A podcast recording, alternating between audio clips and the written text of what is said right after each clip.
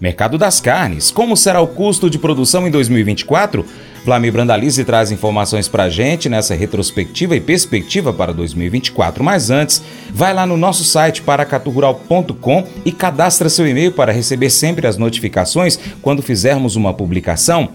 Você pode também, se preferir, clicar no banner Zap Rural, ir para o seu aplicativo WhatsApp e participar do nosso grupo Boletim de Notícias do Zap Rural. Mercado Pecuário. O ano 2023 foi de muitos benefícios para o pecuarista brasileiro no que se refere ao custo de produção das carnes. Impactado principalmente pelo preço e também a disponibilidade de milho, o setor de rações repassou esses insumos ao produtor a preços mais acessíveis, o que resultou em uma maior rentabilidade ao pecuarista. No entanto, o cenário para 2024 não acompanha esse otimismo. O atraso no plantio da soja, consequentemente da safrinha do milho, além das dificuldades climáticas também para o pecuarista, geram incertezas para a próxima safra de grãos utilizados na produção das rações. Com uma oferta menor para os cereais, a tendência é de insumos mais caros e maior custo de produção ao pecuarista. Nós estamos recebendo hoje o Vlamir Brandalize, consultor de agronegócios, que semanalmente traz informações para a gente dos mercados agrícolas e pecuários. Brandalize, antes de falarmos especificamente sobre os custos de produção, o que, que o pecuarista brasileiro mais quer saber nesse momento é o seguinte: o que se pode esperar para o setor das carnes em 2024? Olha, França, com relação às proteínas, nós temos que dar uma abordada aí questão do frango, né? Porque como líder mundial do frango há vários anos, hoje o Brasil é tão importante para o mercado global do frango que hoje a maioria dos países importadores eles rezam para o Brasil não ter peste, a gripe aviária, porque o nosso peso é tão grande no frango mundial nós vamos aí fechar o ano provavelmente perto de 5 milhões de toneladas de carne de frango exportadas. Nós dominamos o mercado absolutamente, líder disparado. E o mercado sabe, né? Se a gripe aviária entrar no mercado brasileiro, e aí no, no momento que vier nós seremos suspensos, pelo menos temporariamente, da exportação, o mercado já sabe que na, numa semana o mercado da carne, a carne de frango dobra de valor no mercado global porque é pouca gente que teria condição de atender partes do mercado brasileiro, isso é partes pequenas. Então, porque nós somos muito fortes no mercado, vamos andar perto de 5 milhões de toneladas exportadas esse ano. Frango também é um, é um dos produtos principais aí, provavelmente vão faturar mais de 10 bilhões de dólares em divisas com frango, ou seja, mais de 50 bilhões de reais em faturamento na exportação do frango. O frango no Brasil é o frango mais barato do mundo ao consumidor. Hoje nós temos frangos aí de cinco reais e pouco quilo, coxa, sobrecoxa no supermercado. Nós estamos falando de um dólar, um dólar e dez um quilo de uma carne nobre. Nós estamos falando de uma coxa sobrecoxa, não é uma sambiqueira, um, uma, um, um, um, que é considerado um descarte, praticamente uma, uma costela, costa de frango, aquelas costas que também vendem, que tem valores, valores bem menores, né? Mas o, o, os produtos que a gente tem no supermercado hoje de um dólar, um dólar e pouco o quilo, nenhum país tem. A maioria dos países do mundo, o frango é vendido a 2,50 a 4,50 o quilo. Um dólar, estão falando em dólar. E nós, aqui no Brasil, somente algum corte nobre de filé, de filé de peito, que você vai pagar aí acima de 2 dólares o quilo. Mas filé e filé de peito no mercado global são produtos de 7, 8 dólares o quilo. Veja a diferença de valores. Nós, é, nós temos a carne de frango mais barata do mundo ao consumidor brasileiro, e aí consegue atender né, a alimentação melhorando do brasileiro, com um valor bastante justo né, para o consumidor pagar. O produtor, o criador de frango, ele reclama né, que o valor está baixo, e realmente é, você tem o produto mais barato do mundo, é aqui mesmo. Mas a gente está conseguindo evoluir, o setor esse ano está com a condição melhor, aí o milho está com um valor mais justo aí para o setor da ração. O farelo de soja também desceu uns quase 35% em relação ao ano passado. E com isso dá conseguir fazer uma ração é, bastante competitiva e seguir com o setor do frango crescendo, né? Nós vamos esse ano o setor do frango frigoríficos e, granjas estão todas elas em capacidade total. Nós vamos ter que expandir a nossa capacidade tanto de frigoríficos como de granjas em 2024 para conseguir atender novos mercados que vêm aparecendo, demandas maiores e demanda interna que deve continuar crescendo. Né? Tanto o setor de frango quanto o setor suíno e bovino dependem das rações, né, também no, na sua dieta, e os principais produtos costumam ser farelo de soja e milho.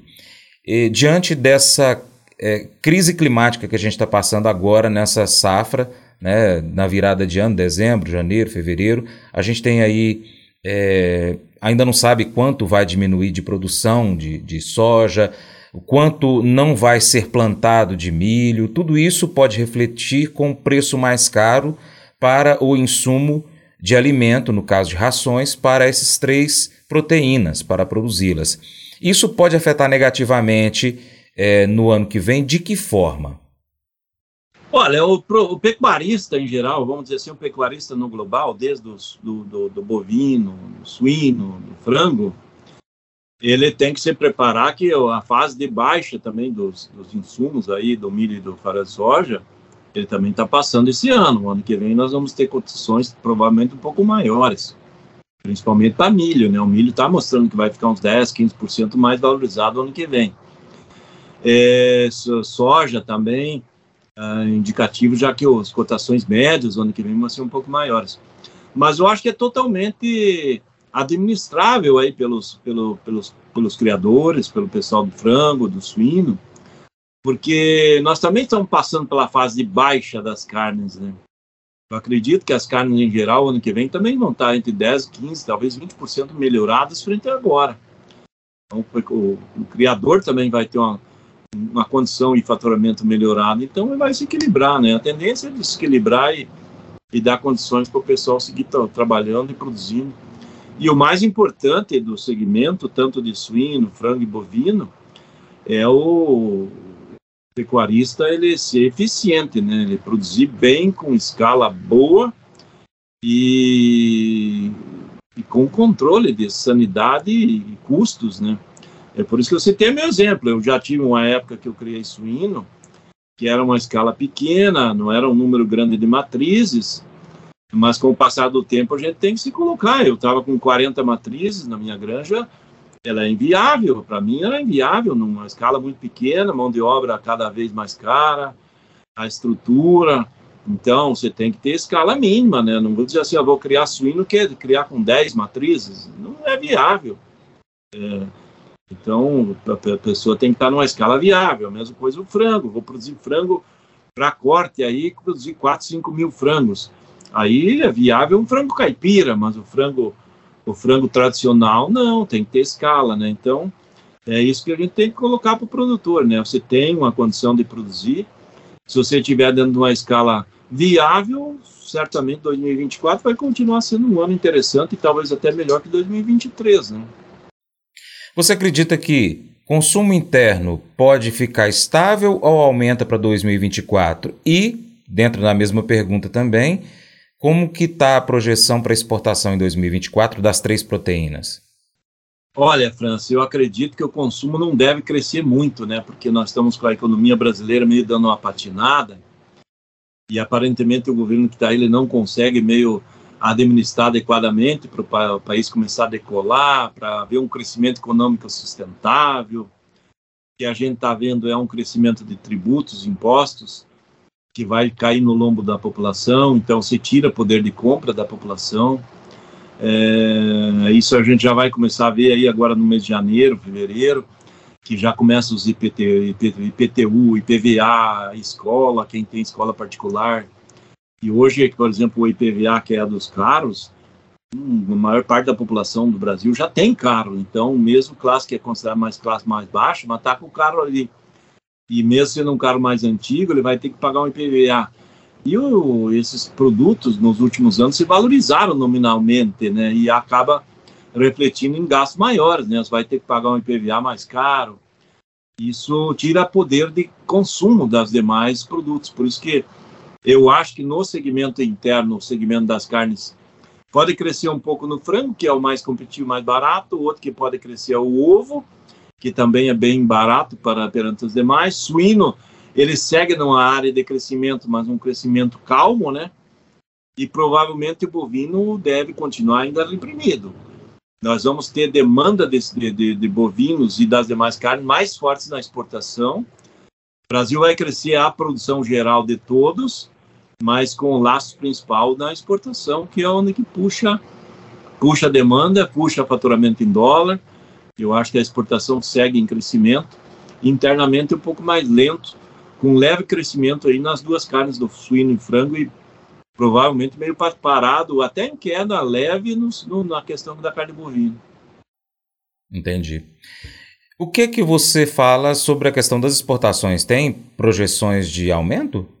Tem, tem. Acredito que eu acredito que a carne, a parte bovina, pelo menos uns 5 a 8% de crescimento em 2024, passando aí já perto de 2 milhões e 100 mil toneladas, eu acho que vai para essa linha. O frango provavelmente vai passar fácil já de 5 milhões de toneladas. Esse ano está produzindo aí 4,8, 4,9 milhões. Eu acho que ele abre a temporada aí com potencial de 5, 5 milhões e 200 mil toneladas, umas 300 mil toneladas a mais. O suíno provavelmente vai passar de 1 milhão e 100 para 1 milhão e 150, talvez 1 milhão e 200 mil toneladas, porque o suíno também abre janelas novas de exportação.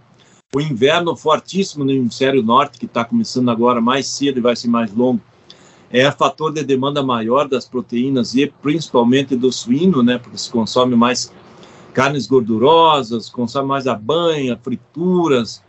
Os derivados do suíno têm demanda crescente em épocas de inverno mais longos e frios. O hemisfério norte, pegando o leste europeu, grande consumidor de suíno, vai ter demanda maior e dá para ver que a própria Rússia está voltando às negociações, vai começar a importar novamente carne de suíno brasileira em 2024. Por isso que eu vejo suíno cresce mais de 10% na exportação porque tem mercados tradicionais que estão voltando e, e essa situação de inverno mais forte no hemisfério norte ajuda na demanda desse aí. Bacana. O que mais você tem para trazer para a gente de informações a respeito da pecuária?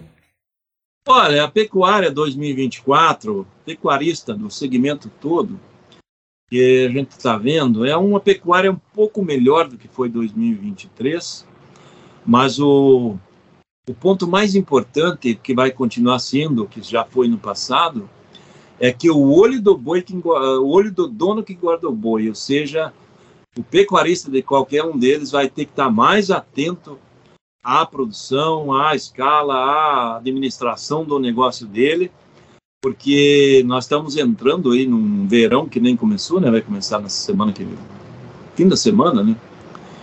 E eu, nós estamos num calor extremo, né? E, e, e, e, o que a gente sente é que pecuária não gosta de calor extremo, né? Então, para o produtor não ter perda de potencial produtivo, os animais demorarem mais tempo para ficarem prontos, tentar controlar. É por isso que a gente brincou no começo, né? Que é o olho do dono que engorda o boi, que engorda o frango, que produz um suíno melhor. Então, é um ano para a gente acompanhar melhor de, e mais de perto o nosso negócio, que eu acredito que vai ser um ano mais rentável, com faturamento melhorado e lucros maiores, mas tem que estar tá em cima do, do, do, do nosso segmento, não pode estar tá à distância dele e deixar ele correr por conta própria.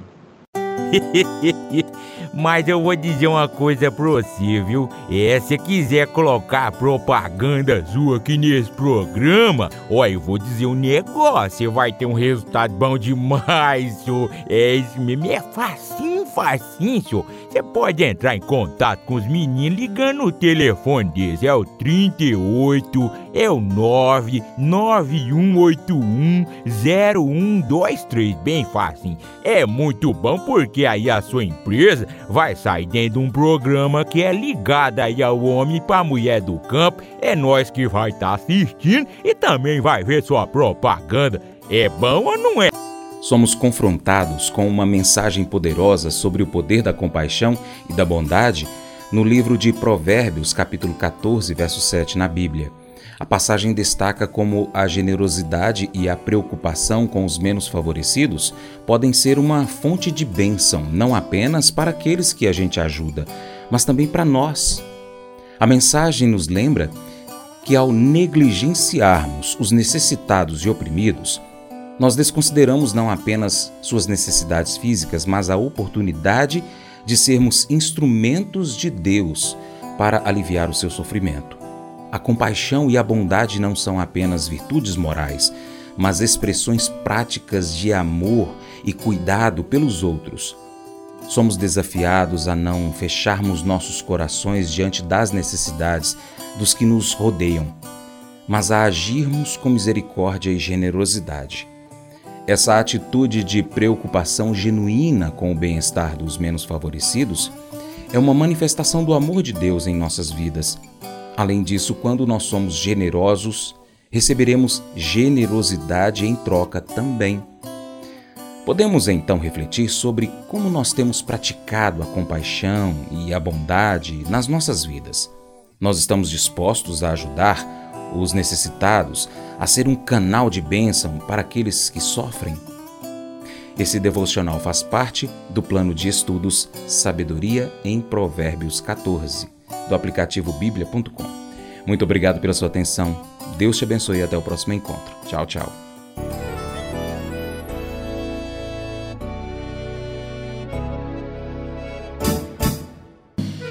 Acordo de manhã para prosear no mundo do campo, as notícias escutar. Vem com a gente em toda a região com o seu programa Paracatu Rural.